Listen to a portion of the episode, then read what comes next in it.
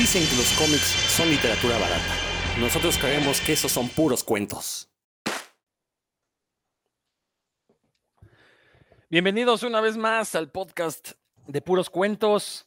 Como siempre, un gusto que nos estén escuchando. Yo soy Rodrigo Vidal Tamayo, muy contento como siempre de estar de nueva cuenta aquí en, eh, a través del internet, porque este no lo escuchan por ondas hercianas, pero eh, muy contentos. Y ahora sí, como lo habíamos prometido la semana pasada, ahora sí toca hablar de cómics y política, lo que sea que entendamos por ello, pueden ser política en los cómics, políticas de los cómics, eh, políticas de los personajes de los cómics, no sé, el tema es muy, muy este, complejo. Estoy seguro que va a quedar muy interesante. Presento a mis compañeros y después le cedo la palabra a Roberto Murillo, quien tiene que salir volado. Entonces, Héctor y Dan, por favor, saluden en ese orden y después Roberto y ya te sigues. Hola, ¿qué tal amigos de Puros Cuentos? Aquí estamos ya listos. Una, una lluviosa tarde, noche de domingo con ustedes. Hola a todos, amigos escuchas de Puros Cuentos. Espero se le estén pasando bien como nosotros. Y pues, ¿qué onda, Robert? Dale, dale, porque se te va el helicóptero. Caray, eso sonó como que se me va el avión. Muchas gracias por el cumplido, mi querido Dan. No, pues un saludote para ti, Dan, para Héctor, y pues para ti, mi querido Rodo, y a todo nuestro auditorio. Muchas gracias por escucharnos. Bueno, en este nuevo capítulo de cómics con tintes políticos, bueno, prácticamente podríamos, en alguna vez, en alguna ocasión ya lo hemos dicho por aquí, ¿no? Que todo arte es político, todo arte es política. Bueno, y con los cómics no debería ser distinto.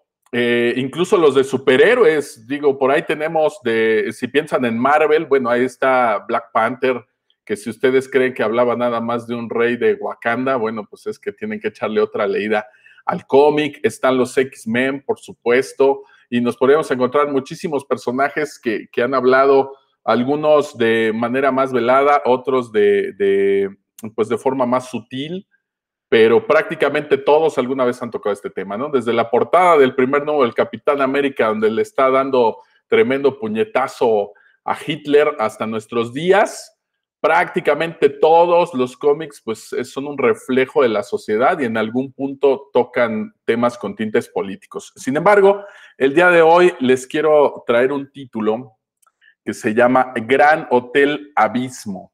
Eh, es de Marcos Prior, el escritor, y el dibujante es David Rubin, que a mí me gusta mucho. Bueno, este está editado por Astiberri, se consigue aquí en México. Es un poco caro y déjenme decirles que ya desde ahí mi recomendación eh, para leer este cómic, pues, eh, híjole, en mi librero difícilmente se van a encontrar con ediciones que sean horizontales, apaisadas, ¿no? ¿Por qué? Pues porque soy un obsesivo y me choca que se salgan del librero y que no se ve el lomo y me molesta ponerlas de manera vertical cuando no se ve el título. Tengo de verdad un serio problema con eso. Así es que son muy poquitos títulos los que tengo en este formato, como un 300 de, Frank Miller, como el de Calvin y Hobbes, el Eternauta, por supuesto, y ahora se suma este de Gran Hotel Abismo, ¿no? La verdad que, que si no mereciera la pena, no compraría yo un cómic en este formato, ¿no? Pero bueno, ¿de qué va? Eh, nos habla de represión, de represión hacia un pueblo que ya está cansado y también va mezclándonos otras cosas, los medios de comunicación, cómo manipulan a las personas, ¿no? Por ahí lo hemos visto en infinidad de títulos, pero nos plantea una, una, una pregunta que es pertinente, ¿no? Dice, ¿es necesario manifestarse con violencia para ser escuchado?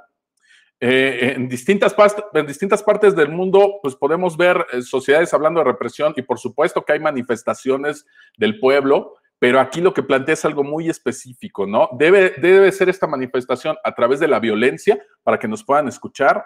No, bueno, la verdad me parece muy interesante. No es un tomo grueso, la verdad es un cómic que se va de volada. Y bueno, en la parte, si hablamos de la narrativa gráfica, bueno, para mí David Rubin, pues es un maestro, de verdad, en, composición, color, ritmo, etcétera. Para mí es de las personas que más sabe cómo hacer narrativa gráfica, porque no nada más se trata de hacer cómic, sino saber narrar con las viñetas y estos cuadritos, poder llevar una secuencia y, que fluya la, historia y que podamos quedar inmersos en ella, ¿no? Hay, una, hay, hay unos cuadros donde incluso tiene unas viñetas en negro, y se avienta prácticamente dos páginas en, negro, pero ahí te das cuenta de cómo es el manejo del tiempo, ¿no? Y cómo si quieres enfatizar algo, pues esto de las viñetas es un recurso que, si lo manejas con maestría, bueno, caray, en este caso, pues mis respetos, ¿no? Eh, nos lleva a una reflexión sobre una sociedad controlada y que está influida por la tecnología. Hay mucho de, lo que nos hablan aquí en este título, pues es de la tecnología y de cómo, eh, cómo podemos sucumbir ante ello, ¿no? Estamos llegando aquí en esta sociedad a un abismo, eh, de ahí el título, y somos manipulados para no darnos cuenta, ¿no? Es una sociedad que ya está cada vez peor y peor y peor, pero eh, nos manipulan tanto para no darnos cuenta que, bueno, aquí nos, nos muestra de qué manera este cómic, ¿no? El poder político nos puede destruir y nos puede hundir en la miseria, ¿no? Pero, eh, ¿qué pasaría si hubiera una sociedad con su propia voz? Y, esta voz de la sociedad tendría que ser necesariamente la violencia. Bueno, este cómic pues es un, es un grito de libertad, por supuesto, que también es un buen golpe de realidad y en sí mismo, pues es un acto de rebeldía, ¿no? Cuando lo lean se van a encontrar con muchísimas referencias ñoñas. Las más obvias, por supuesto, son al regreso del caballero nocturno de Frank Miller, que tiene por ahí dos, tres cosas que son muy obvias. Y por supuesto, no podía faltar aquí a B de Vendetta, desde que nos están hablando de una bomba en el Parlamento, pues obviamente a muchos nos va a remitir este cómic, ¿no? Entonces, ¿sería necesaria una revolución con violencia? Aquí, bueno, nos hablaría de, lo podemos ligar con la sociología y las ideas políticas, el poder de las masas. Eh, no hay aquí una referencia directa al Eternauta, pero pues ya nos hablaban ahí en el Eternauta que el héroe, pues no es el héroe solo o en solitario, sino en su conjunto, ¿no? Y que nosotros como pueblo, pues podríamos eh, lograr estos objetivos. De ahí lo del poder de las masas, ¿no? Entonces yo los quiero dejar por ahí con una pequeña pregunta que plantea este cómic a través de su lectura. ¿Qué puede hacer un pueblo con poder político? Bueno, ¿qué podría hacer un pueblo primero con, con este despertar de conciencia y ya después eh, teniendo este poder, ¿no? Porque para, para lograrlo, pues primero tendríamos que que darnos cuenta de qué es lo que está ocurriendo, ¿no? Aquí, bueno, lamentablemente ustedes no lo ven, pero yo les estoy mostrando a mis compañeros en pantalla algunas secuencias en, viñetas. De verdad, el estilo de David Rubén es muy marcado. Aquí lo vamos a ver mezclado con, eh, con cosas eh, de colores un poquito estridentes cuando se habla de tecnología que pareciera como realidad virtual tenemos viñetas separadas cuando hay personas que nos están hablando. De repente maneja esto de las viñetas, algunas eh, este, en plano holandés, que bueno, el término correcto sería alemán, pero bueno, eso ya les hablaré en otra ocasión, pues para lograr un poco de desequilibrio o inestabilidad en lo que se está contando. Y bueno, lo vamos a ver mezclada con algunos textos como si estuviéramos viendo una página web y, se van entremezclando algunos símbolos, algunas luces, etcétera, ¿no? También me gusta mucho cómo maneja las onomatopeyas como, como un recurso narrativo más y no como algo de manera meramente incidental, ¿no? Por supuesto que como en todo cómic de este tipo, pues nos vamos a encontrar con grafitis, nos vamos a encontrar con un personaje enmascarado, que en este caso, en este caso es una capucha, está encapuchado. Hay, hay referencias obvias hacia el terrorismo. Vamos a recordar que España pues ha sufrido de esto, que aquí en México, aunque tenemos, eh, por supuesto, violencia presente y que nos podemos dar cuenta de ello en los medios, la realidad es que, aunque nos han dicho es terrorismo, como el caso que tuvimos por ahí de, un bombazo recientemente, pues no puede ser terrorismo si no tiene precisamente estos fines o estos propósitos políticos, ¿no? Eh, no es un atentado terrorista como tal. Sin embargo, España, pues sí adolece de esto y pues vamos a encontrar muchas referencias aquí, ¿no? Hacia el final, me gusta que trae unos extras. Vamos a ver aquí algunas partes del proceso de escritura y nos van narrando un poquito cómo fue concebida esta historia y vamos a ver una especie de storyboard. Después del storyboard vemos algunas páginas a, a lápiz y bueno, de verdad, David Rubín para mí siempre ha sido eh, pues de los dibujantes actuales, de los que mejor saben narrar con, viñetas, ¿no? No es casualidad que vaya poniendo algunas en diagonal para ir enfatizando la acción. Me parece que tiene un, gran manejo en, la narrativa. Luego vemos algunas al final ya con tinta. Siempre me gusta, me gusta mucho esta parte donde nos enseñan en blanco y negro la obra. A mí me gusta mucho ver las tintas. Y luego tenemos algunas pruebas de color tenemos las páginas en chiquito ya hacia el final y vamos viendo pues cómo eran las plastas de color hasta llegar al, al color final, ¿no? Y la verdad, bueno, es otro de los artistas que le pone mucha atención a lo del color. Échenle un ojo, de verdad, cuando vean que los tonos eh, están un poco estridentes, van en, rojos, amarillos, etcétera, tiene que ver mucho con lo que nos está narrando la historia. Ya lo hemos hablado aquí en otras ocasiones. Y de repente, cuando vemos estos tonos eh, como sepia, como apagados, que tienen que ver un poquito más con la monotonía, pues nos está hablando también de, del tenor en el que deberíamos estar leyendo esto, ¿no? Aquí les voy a mostrar esta que es la secuencia que les digo que va en negros. Hacia el final hay por ahí un par de, un par de globos de texto, pero es algo en lo que quiere enfatizar el autor, ¿no? Entonces, de verdad, échenle un ojo, es un cómic que se va de volada y aunque lo vean delgadito y digan, híjole, pues está un poco carito, pues para mí sí vale la pena. Si les gustan este tipo de historias y si les interesa leer acerca de ello, pues recomendadísimo. Aquí se consigue en la mayoría de las librerías, está disponible y pues échenle un ojo por ahí. Ya de David Rubin hemos hablado en algunas otras ocasiones. Eh, tiene por ahí El Héroe, que pues ese sí es de su autoría, no nada más el dibujo. Está por ahí el de Beowulf, ¿cómo se pronuncia? Beowulf, Beowulf, no sé cómo se pronuncia exactamente, pero bueno, ahí también es un, es un tomo que se volvió icónico por ahí y bueno, entre muchos otros títulos. Entonces, eso se los dejo por ahí en la, en la mesa Gran Hotel Abismo de Marcos Prior y David Rubin, editado por Astiver. No sé si alguno de mis compañeros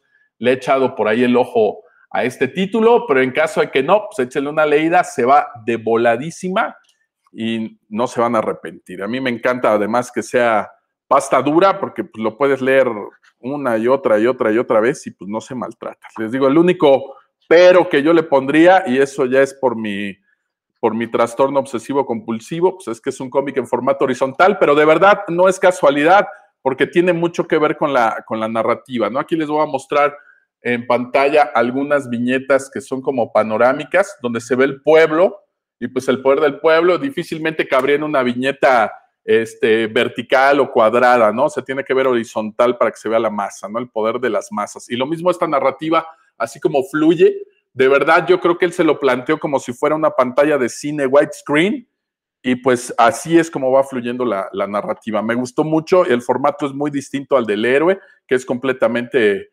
vertical y de verdad me gustó bastante. Por supuesto, no es como para iniciarse en la lectura, si no han leído cómic de este tipo o cómic europeo, bueno, les adelanto que trae un poquito de texto entre los cartuchos, las didascalias y un poquito de lo que vamos a encontrar de ahí de información en, en, las páginas web que va representando, pues sí, sí van a encontrar algunos textos que son importantes de leer, ¿no? Le van dando contexto y le van dando, por supuesto, un sentido a todo lo que está ocurriendo en la historia. Entonces ahí se los dejo sobre la mesa, Gran Hotel Abismo, si pueden, échenle un ojo. Digo, ya hemos mencionado en este programa nuestro amor por la editorial Astiberri, editorial española y vasca, además. O sea, si hay un pueblo que sea contestatario y revolucionario, pues es el, los eh, euskaldunes o los oriundos de Euskal Herria. Eh, la verdad es que yo, yo sí me urge leer ya este cómic. Este, voy a esperar a que baje un poquito de precio. Como es nuevo, pues todavía no le ponen descuento. Hay que esperarse un año y ya lo tendremos con descuento. Sí, sí, no, la verdad es que este, mi política, hablando de eso, es no pagar más de lo necesario por cosas que luego puedo conseguir mucho más baratas. No, pues muy buen comentario, Roberto. No sé si quieres echarte de una vez otra o ya te vas. No sé. No, pues yo me tengo que despedir. Voy saliendo y por aquí todavía está lloviendo, así es que los tengo que dejar con mis compañeros. Pues ya, fíjate que ya no es tan nuevo esta edición, ¿eh? La primera edición es del 2016, entonces ya tiene cinco años por ahí en el, en el mercado, tuvo una segunda edición, luego, luego al año, o sea, se agotó en cuanto salió. En España sí fue un trancazo, por supuesto, por el tema que maneja. Luego, luego en el 2017 hubo una segunda edición, que es la que nos llegó ya por aquí a, México, ¿no? Entonces, eh, aquí en México, pues sí ya tiene cuando menos unos tres años circulando. no lo he visto, fíjate. Casi no lo traen. Yo creo que por, ¿sabes por qué no lo has visto? Te voy a decir por qué no lo has visto, porque las librerías hacen precisamente lo de acomodarlo así, como, como se le sale del librero, igual que a mí, pues no se ve el título del canto y lo acomodan así en, de formato vertical con los otros libros y casi nunca se ve, ¿no? Entonces tienes que, echarle el ojo. Bueno, no sé aquí si podamos meter gol, pero yo lo he visto en, en, eh, bueno, en las librerías grandes de aquí de México, pero donde lo encontré más barato, pues es en esta librería que maneja los colores amarillo con morado. Lo tienen ligeramente un poco más barato que en todas las demás, ¿no? Se lo pueden encontrar en, en, en todas las, las que ustedes quieran. Seguramente en alguna de las ferias del libro donde llegan a estar con descuento a Stiberry, pues es en la del Palacio de Minería Ahí es donde me ha tocado agarrar a Stiberry con más descuento.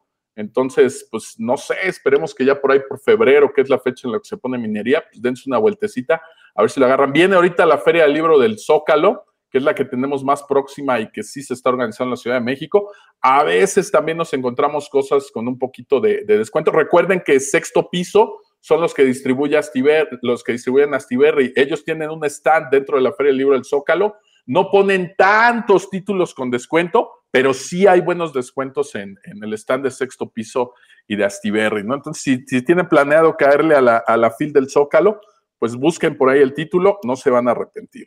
Yo por lo pronto me despido, eh, tratando de ser políticamente correcto. Les deseo muy, muy buenas noches, buenos días, buenas tardes a los que nos estén escuchando y les dejo un abrazo por aquí mis compañeros y pues están en sus manos. Nos escuchamos pronto.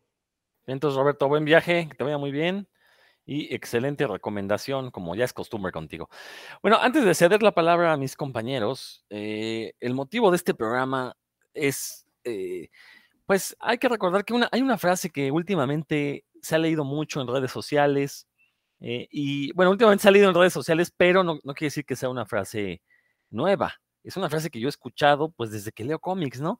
Es esta idea de que la política y el entretenimiento no deberían mezclarse, que el entretenimiento es un escape y que la política no tiene lugar en ello. O puesto en otras palabras, como lo dicen los, los ñoños rata, no metan política en mis cómics, lo cual es una absoluta estupidez.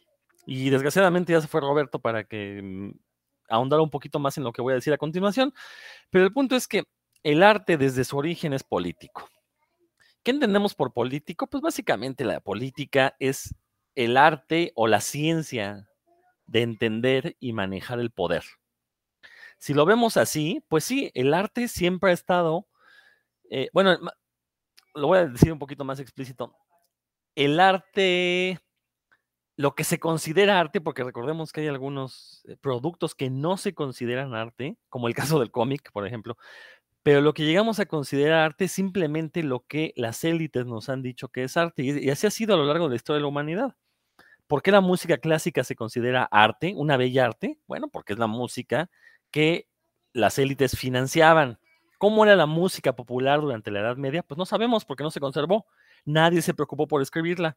Lo que tenemos de la Edad Media pues son cantos de iglesia, son la música que se oía en las cortes, entonces, eh, entonces hay que entender que el arte siempre ha estado de una u otra manera ligado a la política, ¿no? Afortunadamente ya a partir del siglo XIX, XX, el arte, y gracias sobre todo a las tecnologías que nos permitieron salvaguardar un montón de productos culturales, es que ya como que el arte comienza a democratizarse.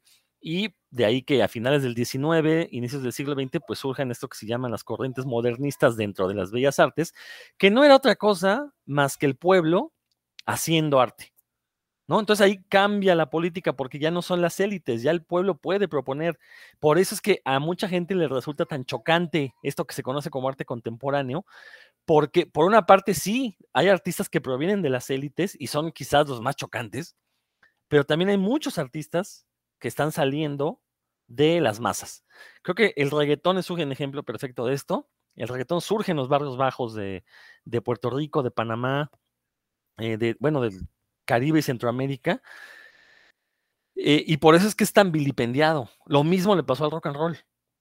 El rock and roll, hasta que no lo cantó un blanco, no se le dio el lugar que merecía. Y por blanco me refiero a Elvis Presley, porque antes de Elvis Presley estuvo Little Richard, estuvo Chuck Berry, estuvo muchos eh, bluseros negros que ya tocaban algo que podemos considerar rock and roll, pero sin embargo se consideraba música lasciva, música perniciosa, música peligrosa, y es hasta que llega Elvis Presley, ah, no, no, no, pues entonces ya es una, es una, ahora sí es cultura, ¿no? Ahora sí le podemos llamar arte a eso. Pues lo mismo ha pasado con un montón de cosas, como ya dije con los cómics, pasó exactamente igual. Entonces, Eh, quien diga que hay que dejar a la política fuera de los cómics, y esto lo dicen sobre todo porque ahorita sí, efectivamente, Marvel tiene una, eh, su, política es muy progresista, está eh, dirigida a incluir, a representar minorías, no incluir, perdón, a representar minorías, sean homosexuales, sea eh, gente de minorías étnicas, sea gente de otras religiones, que no sean las, las protestantes que son las dominantes en Estados Unidos. Entonces, eh, la, crítica no va tanto a que dejen los, la política fuera de los cómics, la crítica va a que mucha gente pues no quiere ver ese tipo de representaciones. ¿Por qué? Porque seguramente son racistas. Y hay que decirlo con todas sus palabras, ¿no? Habría quien diga, no, no, yo no soy racista, me, masturbo con Tormenta. No, pues sí, porque Tormenta, recordar que es un personaje hecho para satisfacer al público masculino, ¿no? ¿Por qué? A ver, este, no dicen lo mismo con este personaje de la hija de Starfire, ¿no? De la novela de Yo no soy Starfire, porque es una gordita, porque no está hecha para el consumo sexual masculino, es un personaje mucho más abierto. Entonces, bueno, eh, rápidamente quisiera mencionar algunos ejemplos de política en los cómics y nos vamos a ir casi casi al mero origen. Vámonos a 1938, cuando surge Superman en Action Comics 1. Superman fue presentado originalmente como el campeón de los oprimidos. Nada, de que luchaba por la verdad, la justicia y el sueño americano. Era el campeón de los oprimidos. Y dentro de sus primeras historias, eh, lucha contra políticos corruptos e incluso contra estos, eh, esta gente que habla a favor de la guerra y de la carrera armamentista, ¿no? Entonces, si, dicen que la política no tiene lugar en el cómic de superhéroes, pues ya desde el inicio están equivocados. Luego en Capitán América 1, en 1941, la portada es Capitán América dándole un puñetazo en la cara a un fascista, al mismísimo Hitler. Más político que eso no puede ser. Que Estados Unidos ahora se haya convertido en un estado también neofascista, eso es otra cosa, pero de entrada la política ya estaba ahí. ¿no? Eh, vámonos un poquito más adelante, en los años 60, recordar que Stan Lee pues creó a personajes como Black Panther, como Luke Cage, eh, precisamente para darle representación a estas minorías. Y en muchas de sus columnas que se incluían en los cómics, él decía que le encantaba hacer este, introducir estos elementos precisamente porque él creía que en la diversidad estaba la riqueza. Les voy a leer rápidamente una de sus famosas columnas llamada La caja de jabón de Stan, Stan Soapbox. Nada más para que vean, porque lo que dice Stan Lee en esta columna es que de vez en cuando reciben en la editorial eh, cartas donde eh, los lectores le decían que los cómics deberían ser una lectura escapista y nada más. Y Stan Lee lo que responde, a mí me parece que una historia sin mensaje es como una persona sin alma. Entonces, Stan Lee lo tenía muy, muy claro. Él sabía que había que tener política porque el entretenimiento podía convertirse en una forma de cambiar el pensamiento. De ahí que sea importantísima la representación de los otros. Que no nada, porque hay que recordar, nosotros los mexicanos, los, sobre todo los que leímos cómics de superhéroes, crecimos leyendo con superhéroes blancos, todos eran blancos. Por eso es muy fácil decir que cuando si van a hacer un Superman negro, que, que es una falta de respeto, porque tenemos la idea de que el superhéroe no puede ser otra cosa más que blanco, es decir, tendemos a pensar que el superhombre forzosamente tiene que ser de color blanco porque así nos lo enjaretaron durante toda nuestra infancia. Otro ejemplo, ya lo habíamos mencionado en este programa alguna vez, en, los años 70, el linterna verde de Denny O'Neill y Neil Adams eh, precisamente se convirtió en un parteaguas esta, esta corrida porque todo el cómic fue político, por ahí se metieron, no solo con racismo, se metieron también con el uso de drogas, con la guerra contra las drogas. O sea, no nada más era hacer eh, una, crítica contra el uso de drogas, sino también contra la falta de programas gubernamentales para eh, paliar eh, este problema de salud pública. Entonces, si se fijan, a lo largo de la historia de, de, los cómics de superhéroes, encontramos ejemplos donde los escritores le metían política que muchas, muchos de nosotros de niños no nos hubiésemos dado cuenta, eso es otro problema. Pero ahorita ya estamos grandecitos y creo que ya nos podemos dar cuenta. Obviamente tengo que mencionar al, cómic político por excelencia, los hombres X. Que por ejemplo ahorita hay una polémica porque todo indica que Disney no les va a llamar hombres X a, las películas donde incluyan mutantes. Y obviamente ya salieron los hombres a quejarse de que por qué no se va a respetar esto. Bueno, hay que recordar que el título X-Men pues viene de los años 60 Eh, ahorita creo que sabemos perfectamente que muchos de estos personajes no son hombres como tal, ¿no? Yo no vendría ningún problema en llamarle gente X o personas X, no, no cambia nada, a final de cuentas sigue siendo lo mismo, ¿no? Eh, bueno, podría mencionar muchos más ejemplos, Watchmen, por ejemplo, eh, el personaje Anarquía de Batman. Entonces, bueno, la verdad es que creo que queda, ya dejé bastante claro cómo es que a lo largo de la historia del cómic de superhéroes, la política siempre ha estado ahí que nosotros hubiésemos, hubiésemos sido tan ignorantes como para no darnos cuenta, es problema nuestro y no de los cómics.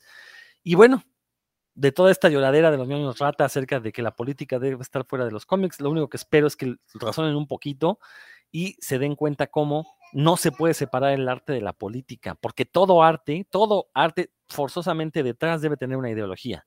Si no la tiene, no es arte, así se los pongo. Y Cualquier comentario que quieran hacer en contra, por supuesto que lo podemos discutir. Para eso están las redes sociales, ahí nos pueden ir a comentar. Seguramente van a decir que dónde está la ideología en el arte renacentista. El arte renacentista era financiado por la iglesia. si la religión es una ideología, entonces no sé qué lo sea. Pero bueno, ahí lo dejo. A ver, Héctor, échale tú después, mi querido Dan. No, estoy totalmente de acuerdo contigo en esto que, pues que nos incumbe a nosotros, que es el arte. Pues el arte lo hacen seres humanos, lo hacen personas que definitivamente sí tienen ciertas tendencias eh, a cómo se gobierna, a cómo se organiza la gente, y eso lo, vuelca en sus ideas cuando hacen un cómic, o sea, es innegable y no podemos eh, decir que no existe. Tienes razón al decir que a lo mejor cuando éramos chavos, pues no lo notábamos, y había historias incluso que ahí estaban, ¿no? Y que, venían de, de, periodos que no nos tocaron vivir, de los 60, de los 70, pero pues nosotros nos íbamos solamente a, la historia de, los superhéroes contra los villanos, ¿no? Y incluso ahí, pues, podemos notar cómo hay ideologías entre esos personajes. Eh, por ejemplo, pienso, tú lo decías ahorita en estas historias de, Green Arrow y Green Lantern, pues los mismos personajes, o sea, si no quieres irte a los autores, pero los mismos personajes tienen una ideología. Entonces, eh, una ideología que incluso va más allá de esa historia, o sea, no, no es exclusivo de, esta corrida, ¿no? Sino los personajes cuando los crean les dan una ideología de cómo van a funcionar porque, para que sean coherentes, para que funcionen a través de, de, 100 números o de 5 o de 20, pero un buen escritor hace un personaje con, con una carga también ideológica y no nos podemos hacer. Por ejemplo, Spider-Man, pues es una persona que, que, creo que, está a favor de las minorías, que inclusive nosotros cuando vemos a Spider-Man, pues no, vemos, no sabemos si es un hombre blanco, o negro, un hispano, ¿no? No sabemos si es Peter Parker o Miles Morales o, o quien sea, y esa es parte de, las cosas que nos gustan. Entonces, decir ahora que es que no, déjenme a mí mis, cómics, pues vaya hasta las fábulas, ¿no? Tienen cierta ideología este, que, subyacente y entonces decir que, es que antes eso no, no, era así, pues es eh, reflejar que, has leído cinco cosas, ¿no? Yo creo que también hay cierta responsabilidad de lo que uno lee.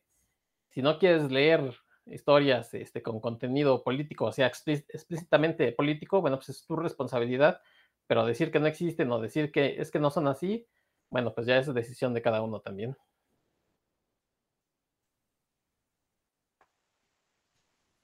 Pues o no tienes prendido el micrófono, Rodro. Una disculpa, que tengo aquí la familia y pues ni modo se meten esos ruidos. Eh, totalmente de acuerdo contigo, Víctor. Rápido, eh, este, Dan, antes de cederte la palabra, algo que quería mencionar acerca de este cómic que mencionó Roberto, Gran Hotel Paraíso. Eh, él, Roberto mencionó algo muy interesante que, que, sí he notado a diferencia, o sea, que diferencia al cómic español latinoamericano del cómic gringo. el cómic gringo nos, nos, ha acostumbrado a los superhéroes en solitario. Y creo que el gran ejemplo es Batman. ¿Eh? A pesar de que por ahí los juntan, obviamente, con fines mercadológicos, y bueno, tenemos la Liga de la Justicia, los Vengadores, pero al final de cuentas, todos estos superhéroes surgieron de títulos en solitario. Mientras que, eh, y creo que por eso no funciona un superhéroe latinoamericano, porque nosotros no concebimos este, este individualismo. Y esto viene en los gringos de eh, pues la filosofía de England, que también ya le hemos comentado en este, en este programa, esta filósofa de origen ruso que se fue a escribir novelas a Estados Unidos e impactó precisamente porque ella eh, ponía al, in- al individuo por encima de la sociedad. Y obviamente si esto se tergiversa, se mezcla con ideas eh, mal comprendidas de la teoría de evolución, como esta tontería de que el más fuerte sobrevive o el más apto sobrevive. Digo, tontería en el sentido social, ¿no? No, no en el sentido biológico, eso es otra cosa. Pero este, pues sí, en Estados Unidos se considera exitoso a la persona que se hace a sí misma, ¿no? Eh, y ese es el objetivo de los gringos, ¿no? Pasar por encima de quien sea necesario con tal de que tú te conviertas en el exitoso. No, no que tu comunidad se convierta en exitosa, no este, de generar un mejor ambiente comunitario, sino si mientras tú seas rico, mientras tú tengas el mejor trabajo, el mejor auto, tú eres el chido. Mientras que en Latinoamérica no. En Latinoamérica sí tenemos esta idea más arraigada de la comunidad. Por eso el Eternauta, pues tiene esta mítica frase de el único héroe válido es el héroe, eh, no, no es el héroe solo, es el héroe en equipo, ¿no? Y lo que nos comentaba ahorita de Gran Hotel Paraíso, Roberto, pues también, ¿no? Entonces, ahí ya estamos viendo una diferencia política. ¿Quién va a ejercer el poder en los cómics gringos? El individuo. ¿Quién ejerce el poder en los cómics, pues no gringos? La comunidad, la sociedad, ¿no? Entonces, eso es una idea muy, muy interesante. Dan, ahora sí. Sí, por eso que comentas en Estados Unidos Donald Trump es un héroe y aquí el héroe pues, es el santo, ¿no?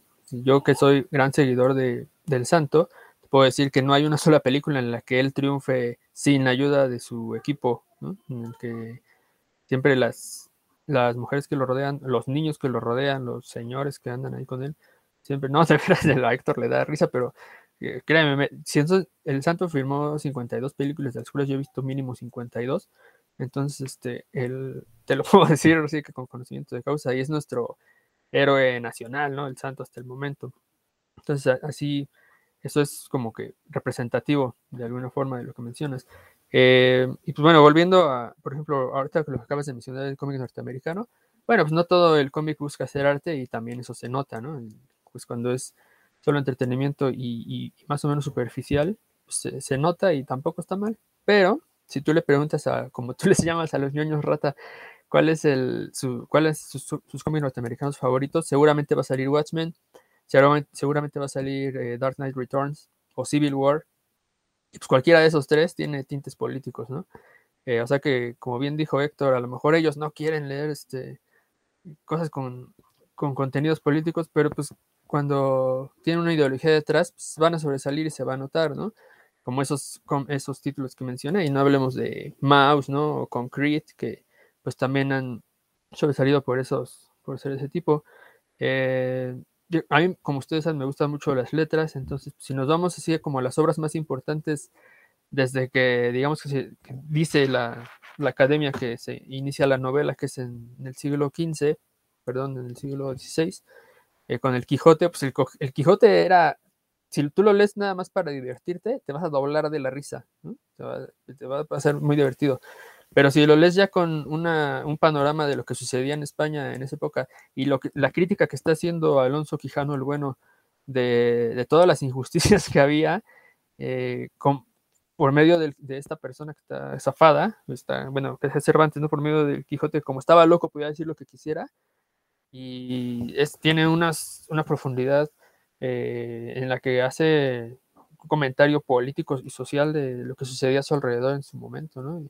Y ese es el solo inicio, la, la- la novela votada como la mejor novela del siglo XX, que es 1984 de George Orwell, pues digo, esa difícilmente me podría, podría encontrar un mejor ejemplo de una novela política en la que la política subyace todo, ¿no? Toda la ideología de esa, de esa novela.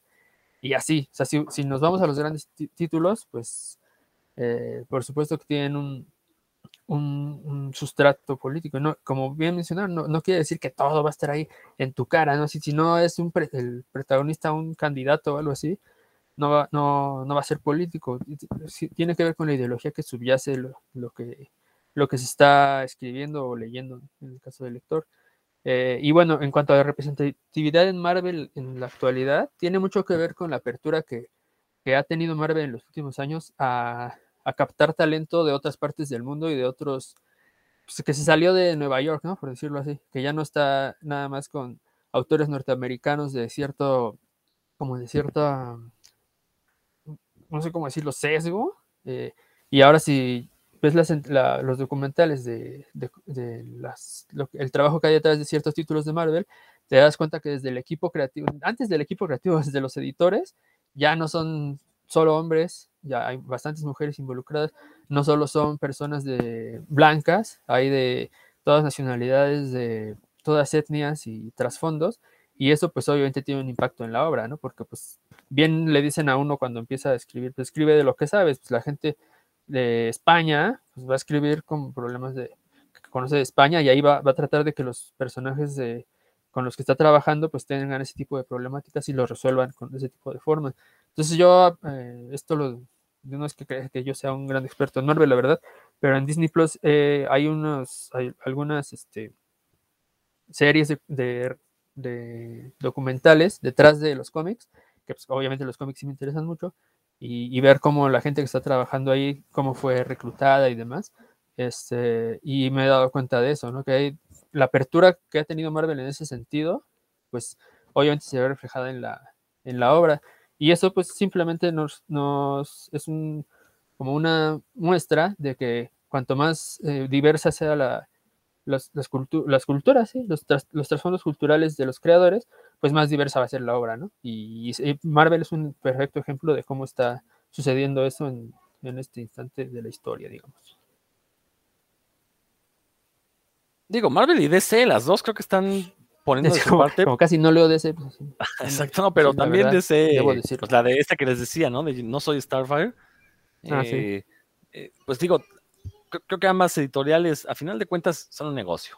Tienen que venderle a quien los está leyendo y, tienen que ampliar su público porque cuarentones, hombres blancos cuarentones, pues se van a morir, se van a empezar, bueno, más bien ya se empezaron a morir ahorita. Entonces tienen que renovar eh, su, a sus compradores, ¿no? ¿Y cómo los vas a renovar? Pues presentándoles personajes con los que se puedan identificar, ¿no? o sea, hay que recordar los, héroes latinos, ¿no? Los famosos héroes latinos de Marvel, ¿no? Este, bueno, no, estaba, perdón, estaba pensando en Vibe, que ese es de DC, ¿no? Que eran pues puros estereotipos, ¿no? O sea, básicamente nomás faltó el ensarapado mexicano para que ese fuera el superhéroe mexicano, que no existe, precisamente por el propio racismo de los gringos, ¿no? Ahí estaba el, Dorado, ¿no? ¿Cómo se llamaba este? De los el Dorado, que ese pues, era como una... Estaba Speedy eh, González antes que él. El Dorado sí era una mezcla muy rara entre azteca, inca y este, o sea, era como un latino genérico, ¿no? Entonces, la verdad, y, lo mismo, o sea, en los super amigos lo mismo estaba Samurai, que también pues era un oriental genérico. Oye, no, en esta Liga de la Justicia de, de los noventas, de mediados de los noventas, había uno que se llamaba Aztec. Aztec, eh, sí, pero era un blanco, ¿no? Y que más bien se había obtenido de una máscara azteca, o sea. Sí, una, una cosa rara, sí. Sí, sí, sí estaba. me pregunto, de, de, Mark Miller y de Morrison. Perdón, Dan. Me da curiosidad, ¿qué tanto habrá eh, influido el éxito de Reina Talgamayer en, esta, en estas decisiones y búsquedas de DC y Marvel de ver que quien le estaba comiendo el mandado con el público joven era una, una mujer de origen latino que le escribía pues a las, principalmente a las niñas, a las, a las adolescentes, pero, este, y sí, no sé qué, tan, qué tanto impacto habrá tenido. Yo no sé si en particular la influencia de ella, pero lo cierto, y eso ya es un hecho registrado, eh, la industria del cómic en Estados Unidos en este siglo se movió a que el manga es el que vende más y las que más compran manga son mujeres. Entonces, obviamente Marvel y DC dijeron, aquí hay público, tenemos que hablarles a ellas. ¿No? Entonces, eso explica mucho, ¿no? Este, digo, el caso de Marvel, yo nada más mencionaría el cómic de Miss Marvel con este personaje de Kamala Khan, una cosa maravillosa, la verdad. Eh, bueno, al menos la del primer volumen, ¿no? No, no sé los demás, yo, yo nada más leí el primer volumen. Y, una cosa muy padre, porque era como leer al hombre araña en los años 60, o sea, esa misma sensación, ¿no? Este, y aparte eso es algo constante en Marvel, cada cierto tiempo saca este personaje adolescente, con, problemas de la vida real que además tienen superpoderes, ¿no? Lo vimos en los 90 con Gravity, bueno, a finales de los 90 con Gravity, eh, inicios de los 2000 lo vimos con Ultimate Spider-Man, que después, o sea, primero fue un Peter Parker, después fue Miles Morales, y bueno, así lo hemos visto, ¿no? Héctor. No, y además hasta buen Spider-Gwen, ¿no? Para también darle a, una mujer araña, por decir, una identidad de, de una adolescente que por allá existía este, Spider, Spider Girl, pero no tuvo la fama de esta Spider-Gwen. Bueno, Héctor, ¿de qué, nos vas a recomendar? Bueno, pues, este, Sí, sí, sí, les voy a recomendar.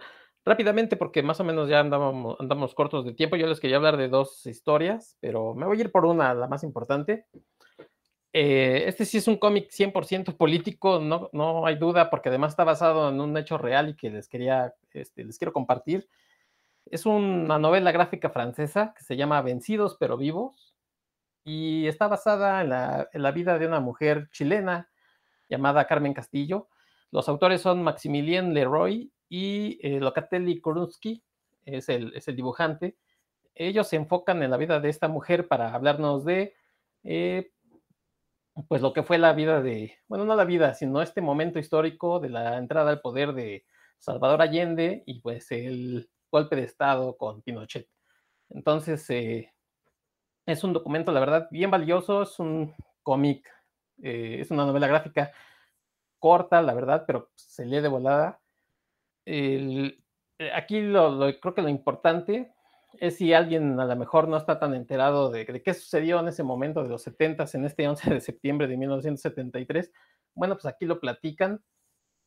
La historia me gustó mucho porque tiene, no está contada de forma lineal, está contada con flashback, con, eh, con, con, centrada en la historia de, de, esta mujer, Carmen Castillo, pero pues también con sucesos que todos los chilenos vivieron, ¿no?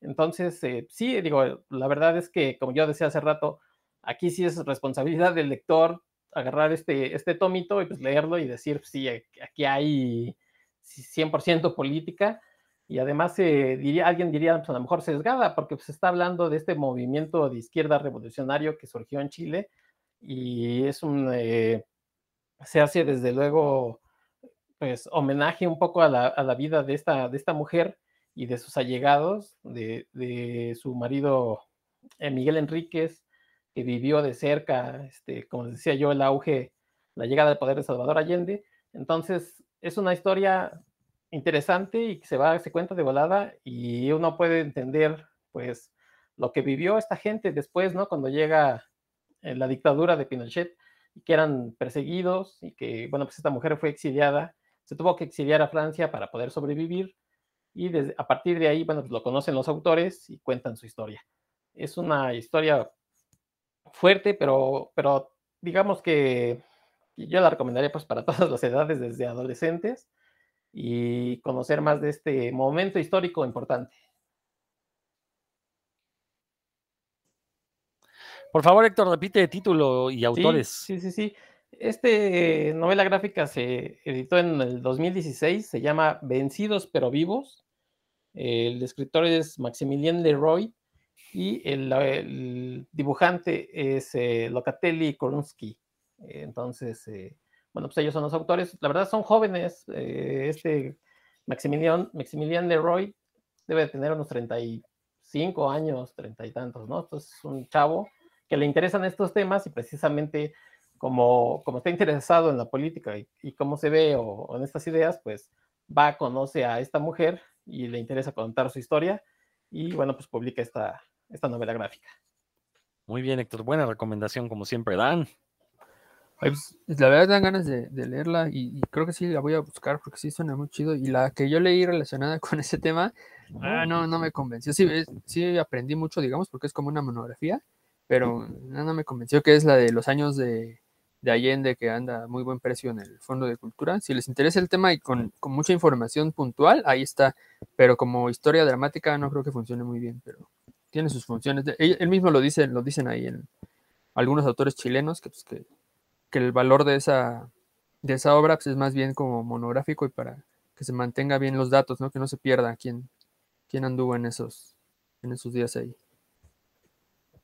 Vientos. Bueno, pues yo les voy a comentar de un cómic que, descubrí apenas este mes. Salió, de hecho, sí, no, no este mes porque es octubre, ¿verdad? El mes pasado salió, salió el número uno, que se llama Frontiersman. Es de Obviamente todavía no está traducido, lo publicó Image, el autor es Patrick Kindlon y el dibujo es de Marco Ferrari. Y ahí me llamó la atención principalmente por el, el bueno, la presentación que hacen de él, ¿no? Que es como un, héroe viejo que, va a regresar por sus fueros. Y ya me puse a ver, a ver si, si era cierto, ¿no? Lo que decían. Y me llamó mucho la atención y me gustó por varias cosas. Eh, Lo primero, en, las primeras páginas, el, dibujo está bien chido, se, se, muestra un bosque, así como de esos grandes bosques de Norteamérica, que nada más de ver la página te da frío, ¿no? De uno siente así la humedad y el frío. Eh, y anda, se, ve como una voz en off de alguien que anda hablando solo ahí en, el bosque y de repente aparece en la segunda página un, señor, así un viejo, ¿no? Barbudo y como el señor Vitali, ¿saben de cuenta? Así, de ese tipo de, señor fuertísimo.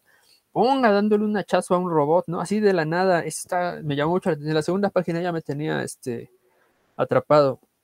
Y resulta que este, este personaje, este señor, ya de cierta edad, que todavía es muy vital y, está en muy buenas condiciones, este, vive solo en el bosque, es como un, como un viejo ermitaño, y resulta que es un héroe retirado que precisamente es Frontiersman, ¿no? En la portada del cómic ustedes lo podrán ver al, señor que se ve viejo, pero trae un, todo su uniforme de cuando era joven, ¿no? Que es un, gorro así como de, ¿cómo se llama este personaje del gorro del, de de Mapache, no me acuerdo, pero como su máscara es así un gorro de, ¿no? ándale, como de Daniel Boom, pero que le cubre también los ojos. Este, una chamarra de esas de barbitas, este, o sea, está como, sí, muy, unas bototas así de, de como de alpinista, algo así, y su, su, su cinturón tipo Batman con un montón de cuerdas y herramientas ahí para ayudarse. Este, ándale, esa mera, y bueno, esto, esa portada me llamó, bueno, la portada no me llamó tanto la atención como las primeras dos páginas, y resulta que es un héroe retirado que en su momento eh, él luchaba por defender la naturaleza y, y que ahorita pues, se, desencantado del, del, mundo, es algo así como tipo Dark Knight, Dark Knight Returns, desencantado de, de, cómo lo trataba el mundo y de que le echaban la culpa de varias cosas a él, pues, se, se retiró a, ser ermitaño, pero lo va a buscar a un chavo que trae una, una causa social que es la, protección de un área, de un área natural, porque le dice que él es el único, ¿no? Que ya, o sea, que ya agotó todos sus recursos y que él es el único que le puede ayudar a que esa área, un área del bosque que hay un, grupo que quiere, que quiere pues, protegerla, el, único, el único que les puede ayudar es él.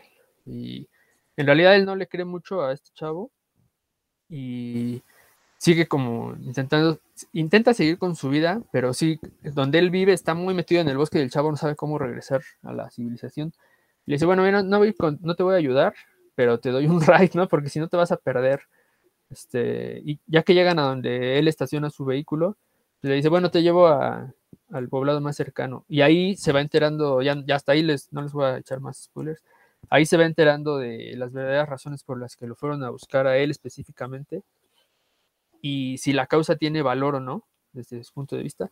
Y bueno, ahí también entra en contacto con gente a la que hace muchos años que no ve, porque pues anda él ahí metido en el bosque, aunque, aunque sí tiene contacto radiofónico con algunas de ellas, pero no los ve así físicamente.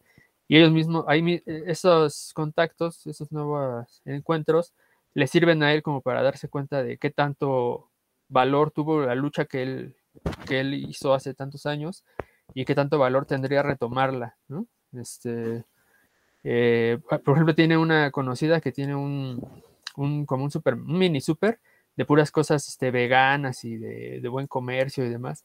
Y la señora le dice una frase que a mí me, me trajo mucho, que le dice, no, pues esto es una, ahorita me está viendo bien, pero es una moda, ¿no? Al rato los que ahorita están comprando aquí eh, van a traer su camionetota y van a ser este, socios de empresas que contaminan y demás, ¿no? Pero pues ahorita como está de moda, pues me está yendo bien, algo así. Y él se nota el, desencanto que, tiene las personas que hace unos 20 años andaban con esas ideas, como que han visto que no fructificaron mucho o que la gente lo ve como una moda y ya no, no, trasciende, ¿no?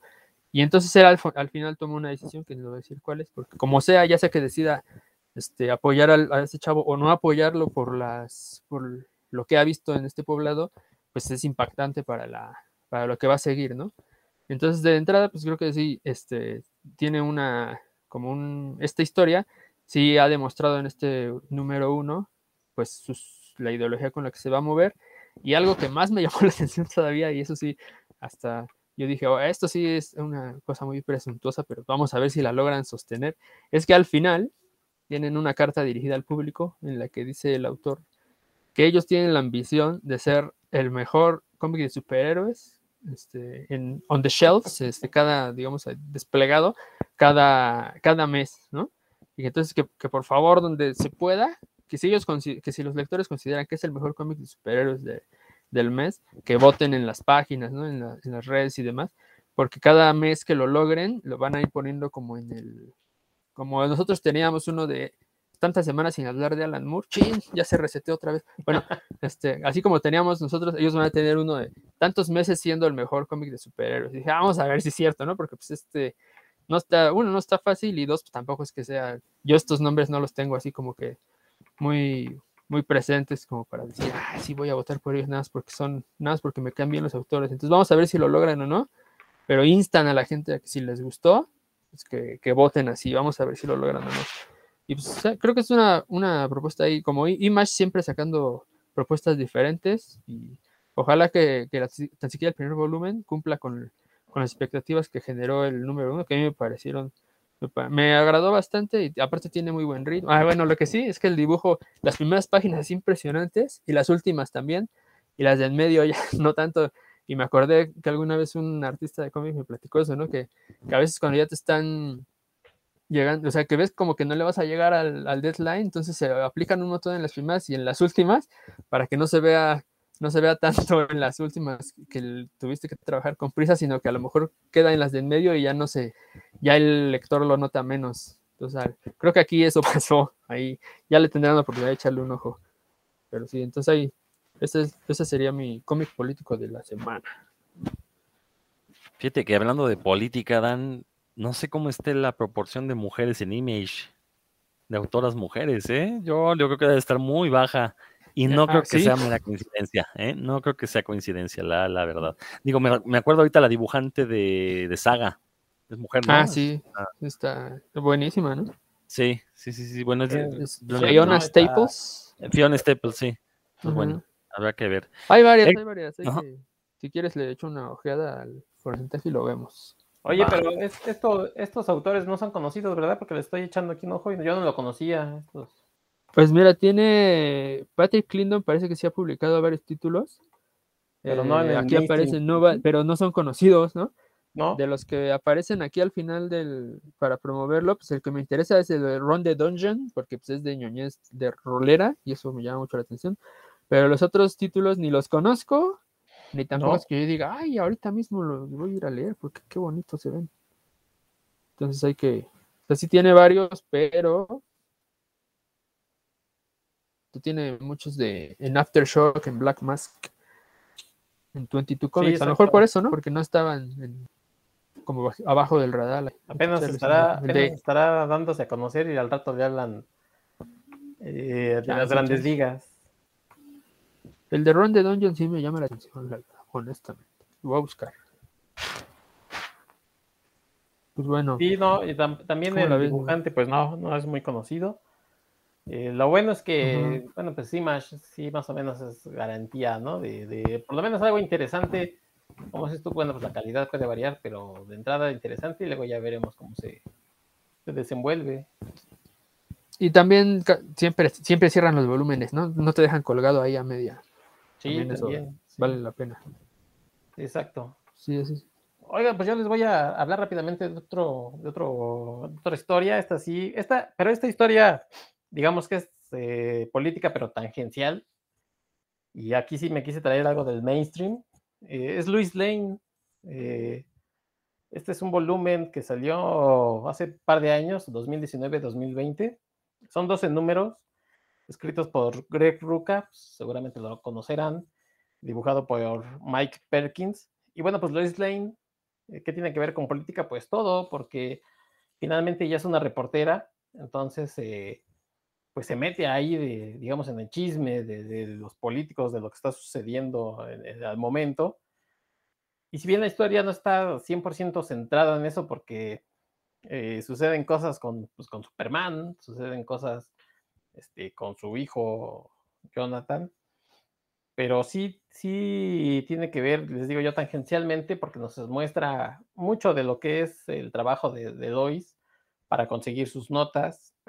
No les, no les quiero tanto arruinar la historia, pero por ejemplo, en el primer número, Luis está en, una conferencia de, prensa de estas de la Casa Blanca y entonces eh, la vocera dice, bueno, pues, ¿quién sigue, no? Y entonces dice Lois, pues yo, y yo quiero preguntar, ¿qué pasa con estos datos, no? Sobre eh, migrantes y sobre situación. Y la vocera dice, bueno, pues no, no, no vamos a hablar sobre, sobre eso, ¿no? Y Luis dice, pues yo tengo ciertos datos que dicen que ustedes están separando este, a las familias, ¿no? Algo muy, muy común, eh, sobre todo pues, en la administración de Trump. Entonces Luis se pone en ese plan así de, pues, eh, hablen, ¿no? Hablen de eso, informen a la gente de lo que está sucediendo. pues resulta que terminan corriéndola, no solamente de la conferencia de prensa, sino hasta quitándole el, pase de prensa, ¿no? Ya no puede ir a la, Casa Blanca. Y pues más político que eso, ¿no? Este, aunque muy, muy, ahí les digo, no, no tan forzado, pero sí, porque pues, es parte del trabajo de Lois, este, se nota este, esta parte de la política y además actual. No es, eh, no es que esté investigando, no sé, trolls en una caverna y le va a hablar a, a Superman o, gente, o marcianos, ¿no? Gente de piedra de Saturno. Ah, no, ese es de, otro, creo, de, otro, de otro cómic. Pero no está investigando ese tipo de cosas, sino cosas reales, ¿no? Este, y tiene contactos, bueno, por ejemplo, de sus contactos para, las notas es eh, Question, ustedes acordarán, en ese, en este lapso todavía era esta mm, René Montoya, aunque por ahí, bueno, pues spoiler, este, regresa el, el Question original. Entonces, eh, pues ella es informante, pasan cosas en el mundo que también afectan. Y bueno, pues a lo mejor alguien dice, no, pues un cómic del Liz Lane, ¿qué, va a traer? ¿no? ¿Qué, me, me, puede afectar? Seguramente es romance con Superman. ¿no? Pues sí, precisamente tiene que ver con un romance con Superman también, que por ahí la cachan besándose con él. Y luego todo el mundo dice, ¿qué hubo? Y el pobre de Clark Kentucky, que, que, ya me salió cornudo el muchacho. Y este, entonces también es ahí un poquito el drama, pero bastante interesante. Y bueno, pues les digo yo, eh, esta parte tangencial de la política, pues aquí la vemos, ¿no? No, no tan de lleno como quisiéramos o tan expuesta, pero sí, sí se hace un poco de denuncia de estas cosas. Oye, pues ¿qué puede uno esperar si a Henry Cavill le andan poniendo el cuerno? También a Henry Cavill. no, no es cierto. oye, me recordó cuando aquí una reportera en una conferencia de prensa le preguntó a Hugo López Gatel, su secretario, ¿es verdad que le miente al pueblo? y, aquel la hizo después pomada. No, yo pensé que ibas a decir el día que le dijeron, ¿por qué está tan guapo? ¿No? eso sucedió. Eso sucedió, está este, grabado para la posteridad. Dios nos libre. Bueno, que le dijeron, ¿a dónde va a ir? De, tan guapo? El nivel de periodismo que tenemos en, nuestro país, ¿qué le vamos a hacer? Sí, no, bueno, ahorita tenemos estupefacto a, a Rodro, que no puede creer todas estas historias. De plano, está sin palabras, así de está plano. sin palabras, les recomiendo yo Luis Lane, este, volumen 2, son 12 numeritos, pues, la verdad, se van de volada, así es que léanlo y pues mientras recomiéndanos otra cosa, Dan. Como no, pues fíjate que este sí, a mí mismo me sorprende esta recomendación, pero pues en su momento dije, ahora, esto es un cómic de Aquaman, si creeslo, ¿no? Escrito por Peter David, es del 96, el anual de, de, Aquaman del 96, de Legends of the Dead Earth, que salieron como unos Elseworlds de, de DC, ¿se acuerdan que hace no mucho los recomendé? Bueno, pues leyendo el de Aquaman, que es un personaje que a mí no me atrae mucho, eh, específicamente este número, me recordó mucho un cómic que salía en los 80, no sé si lo conoces, este, Héctor, que se llamaba, aquí en México le ponían Morgan el Destructor, me parece, Morgan el Destructor, y en inglés se llama Warlord. Ah, creo que sí, sí, me suena así. Que es un, tipo tuerto, este, un bárbaro, ¿no? Así, cabello blanco, tuerto, que siempre, nada más anda en una, unos chones así tipo, tipo Conan.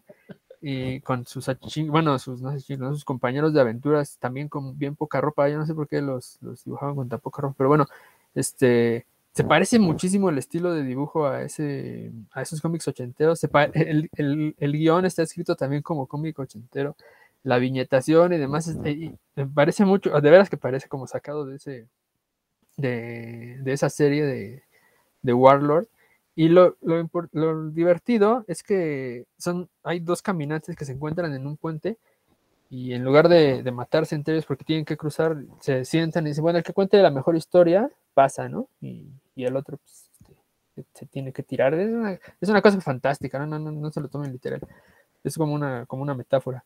Y entonces uno de ellos, cuentan dos historias diferentes sobre Aquaman, ¿no? Pero uno de ellos, lo, que es el, el que tiene que ver con lo que estamos hablando, eh, cuenta que había un rey, ¿no? Que se llamaba Aquaman y que la tierra era un desierto, casi eran puros desiertos, pero que Aquaman tenía el control del agua y que toda la gente podía ir, todo, todos los días, de hecho, había como peticiones en las que le explicaban por qué querían agua para sus poblados, y si la petición era sensata y justa, Aquaman les, les concedía agua, ¿no? una, una cantidad de agua. Eh, este, este es como la, la, situación de este reino, o de este mundo, no sé cómo llamarlo. No, no sé si así, no se explica si es todo el planeta o nada más un reino. Pero entonces Aquaman así se hace viejo, ¿no? Y el dibujo de Aquaman es como te digo, como el de Morgan, el, destructor, así un, ya viejo, pero muy, muy fuerte, este, con nada más así, con muy poca ropa y todo matudo y barbón. Y entonces él decide ya que ya, está, ya se había aburrido de esa rutina, y entonces que se iba a ir a recorrer su, su, reino, ¿no? Para ver cómo vivía la gente y para como ser más, más justo en sus decisiones. Eh, y estando ahí, pues se da cuenta de, cómo lo percibe la gente, ¿no? Él, cree, él cree que es muy generoso porque les concede el agua, y la gente lo ve como el tirano, ¿no? El que domina el agua y que hay que ir a convencer para, para que les dé ahí un, una poquita y les, les convide de su riqueza.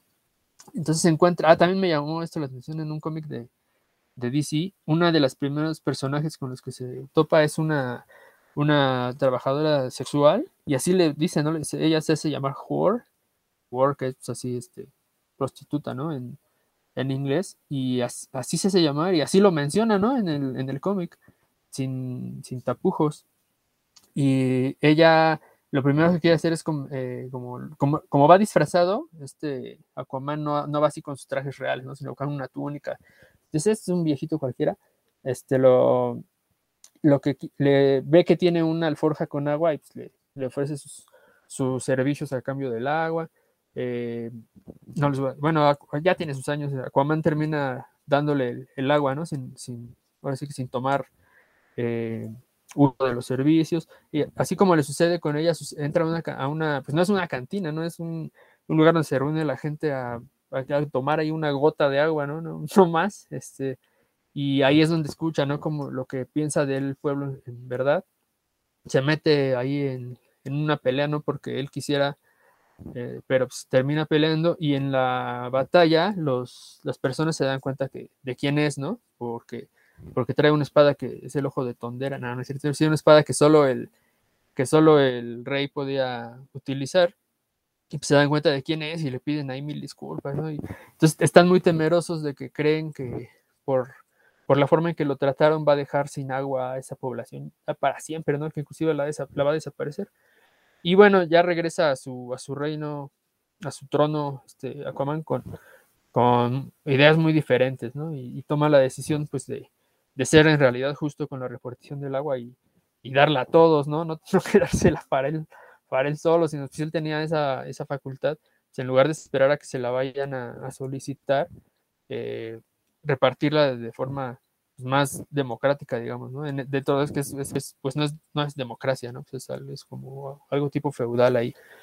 Eh, y entonces a mí me, me pareció que, pues sí, aunque es muy sencilla la historia en realidad, pues tiene que ver, ¿no? Con la, la forma en la que un, un tirano, obviamente es fantasía, una, que ni siquiera se daba cuenta él mismo, ¿no? De que era un tirano hasta que alguien se lo hace ver. Y pues creo que es la forma de que lo hacen. Y me sorprendió mucho, ¿no? Que una historia de Aquaman, este, primero me gustara, eso me sorprendió. Y, y dos, también por el estilo que les comento, que de veras parece un cómic de, de, Morgan, de Morgan el Destructor. Está este, otra cosa que me llamó la atención. Y, y tres, el, pues, la, lo bien escrito que está. Peter David, pues, no, me, no me sorprende que escriba bien, pero sí me... Eh, una historia autoconclusiva. La otra, la otra historia que se narran entre ellos los, los estos viajantes no tiene nada que ver con política, pero también está buena y es otro estilo de, de dibujo y de dinámica de viñetas muy diferente. Entonces está, está recomendable ahí para, si a alguien les gusta el personaje, o si no les gusta, mejor, así como a mí, que para que se sorprendan con una, con una historia de Aquaman. Pues las historias de Aquaman siempre tienen que ver con política, porque siempre se están peleando por el trono. Ah, Digo, bien. no, ni modo que Atlantis sea democrática, porque por un lado es el rey, por el otro lado son los, este, los que quieren agarrar el poder, entonces, pues siempre tiene que ver con política, el canijo hombre pez este ahí en el agua. Ya, ya regresó Rodro de su de su admiración por las cosas que estábamos comentando, así es que pues, Estaba yo, estaba yo anonadado. Exacto. Eh, bueno, pues miren, ya, ya llevamos un buen rato en este programa, ya deberíamos irlo cerrando, pero eh, yo sí quisiera mencionar un cómic que ya había, del cual ya había hablado en este programa previamente, pero que sirve para ejemplificar cómo, aunque no sea la intención del autor, siempre va a haber un elemento político detrás, siempre porque ya lo tenemos, o sea, nuestra mentalidad está formada por ciertas políticas, por ciertas ideologías, como ya lo habíamos comentado. Eh, el cómic en cuestión se llama El Tesoro del Cisne Negro y es de Paco Roca. Paco Roca, uno de nuestros autores favoritos aquí en Puros Cuentos. Pero, por ejemplo, ahorita estaba yo pensando, si uno ve los cómics de Paco Roca, todos los personajes, absolutamente todos, son blancos. ¿No? Sobre todo en una España que actualmente uno va a España, y no lo digo presumiendo que yo he ido a España, ¿no? Pero uno va a España y ve negros, ve muchos árabes, sobre todo, y muchos latinoamericanos, porque hubo una gran migración de argentinos, de paraguayos y de ecuatorianos. Entonces, que venga un autor español y en sus, sobre todo, me preocupa más en sus obras más este, personales, más biográficas, porque pues, deja claro que él no se junta con gente que no sea española, nativa. ¿No? Entonces, bueno, ya de ahí ya tenemos ahí un elemento político. ¿Por qué Paco Roca no representa la diversidad de gente que existe en España? Bueno, esa es una. Pero en particular, este del Tesoro del Cisne Negro, eh, el cómic trata sobre cómo se dio el caso, un caso diplomático, en el que España demandó a una compañía de cazatesoros que habían encontrado un barco hundido y España lo reclamaba como suyo, un barco que se hundió hace 200, 300 años, ¿no? Lo reclamaba como propio, mientras que los cazatesoros decían pues que ya tenía, tenía siglos ahí hundido en el mar, entonces ya era de quien se lo encontrara, ¿no? Y sí, eh, el, el- el- el barco tenía un tesoro adentro, tenía no sé cuántos este, galeones de oro y doblones de oro, no sé cuánto, un montón. El punto es que el, el- cómic está contado pues como un thriller con esta intriga de este, internacional, ¿no? Porque pues por una parte están los cazatesoros estadounidenses, eh, que pues son los que encuentran, le invierten para encontrar el tesoro, y en cuanto lo encuentran, pues llega el gobierno español a decir, momento, eso es nuestro, ¿no? Entonces, pues nos habla cómo fue el caso, cómo fueron los, este, los juicios que se hicieron, las pruebas que se aportaron. Total, a final de cuentas, el tesoro, según el cómic, pues el, el, el tesoro pasó a manos españolas, ¿no? Eh, aquí lo curioso, y es que eh, o sea, España, y, lo estamos viendo ahorita, por ejemplo, en la situación mexicana, ¿no? Eh, el presidente le pidió disculpas a España, que al final de cuentas es un mero acto simbólico, no va a cambiar las relaciones diplomáticas, o no tendrá por qué cambiar las relaciones diplomáticas, no va a traerle justicia a los pueblos originarios de México, el que los, españoles actuales eh, pidan disculpas. Pero recuerdo cuando el presidente, que hasta mandó una carta a España, ¿no? Exigiendo disculpas por la conquista, eh, la, respuesta como tajante por parte de España fue que ellos no podían dar disculpas porque esa España a la que le pedían disculpas ya no existía. ¿no? Que actualmente, aquel era un reino, bla, bla, no sé cuánto, con un imperio, y ahora eran, este, una monarquía parlamentaria, ¿no? Eh, monarquía republicana. Bueno, sí, no me acuerdo si son republicanos o parlamentarios. Pero bueno, el punto es que el argumento fue, no, pues es que ese país que, al que le están pidiendo disculpas ya no existe, ahora somos otro. Sin embargo, por esas mismas fechas, resulta que en Colombia encontraron un barco hundido, originalmente español, con oro. Y España decía que pertenecía a ellos. ¿no? Entonces, a ver, ¿existe esta España de hace 200, 300 años o ya no existe? ¿no? Porque si ya no existe, entonces esos barcos ya no son españoles, son de quien se los pepene. Entonces, fíjense, y, bueno, obviamente en el cómic de Paco Roca, que que estoy hablando, pues sí pone a los españoles como los buenos. Como toda buena película de intriga, pues hay buenos y malos. Los, españoles son los buenos, los gringos son malvados, ¿no? Y abusivos y son piratas, ¿no? Al final de cuentas. Sin embargo, ahí está la, la, la, las ideas políticas de Paco Roca, ¿no? Pone a España como, como un país heroico por salvar su patrimonio cultural e histórico, pero en ningún momento toca este tema de a ver qué pasó con la conquista, ¿no? Entonces, ahí yo creo que sí, aunque el autor no haya querido hacer un cómic político, de, su intención no era esa, e, su intención era hacer una intriga diplomática, una intriga política, si lo quieren ver así, por, por el hecho de que es entre políticos, ¿no? Porque sí, eh, se mete el embajador de España en Estados Unidos, se mete en este, eh, eh, pues el Ministerio de España encargado de resguardar el patrimonio histórico. Entonces es una intriga política, pero no tenía elementos de política como tal. Sin embargo, ahí están las ideas políticas de Paco Roca, ¿no? Diciendo, no, no, no, esto tenemos que salvaguardar, el legado español y obviamente pues este tesoro, este, no, no, no, es el valor monetario, que obviamente sí lo es, pero sino es el recuperar, ¿no? Este, estos tesoros invaluables de, que nos hablan de la historia de, de, la antigua España. Entonces, ahí está el ejemplo de cómo, aunque no queramos, siempre el autor o autores van a meterle su ideología y sus ideas políticas en un cómic. Así que decir que la política no tiene cabida en los cómics no solo es un acto de ignorancia, es un acto de estupidez. Y lo digo claramente porque eh, ya estamos, como dije al inicio del programa, ya estamos grandecitos, ¿no? Ya no podemos estar pensando que las aventuras de superhéroes simplemente son hombres. es la lucha del bien contra el mal. Que la lucha del bien contra el mal también es un acto político en sí mismo, pero eso lo tocaremos en otro tema. Tiene toda la razón Dan, tenemos que ser un contador eh, de programas donde no mencionemos ni a Alan Moore ni a Paco Roca prometo, el, por lo menos el siguiente programa no mencionarlo, a menos que se lo dediquemos a él. Pero bueno, este, pues yo creo que con eso podemos darle ya finiquito a este episodio. Eh, ya llevamos aquí un poquito más de una hora, entonces este, creo que me parece tiempo suficiente. Héctor, si gustas despedirte, por favor. Sí, decirle a la gente que, pues que lean más cosas además de superhéroes. Nos gustan los superhéroes, no dejaremos de leer superhéroes, pero hay muchas más cosas que, desgraciadamente para algunos, pues tienen que ver con política también. Pero bueno, pues ahí están nuestros cómics que tanto nos gustan.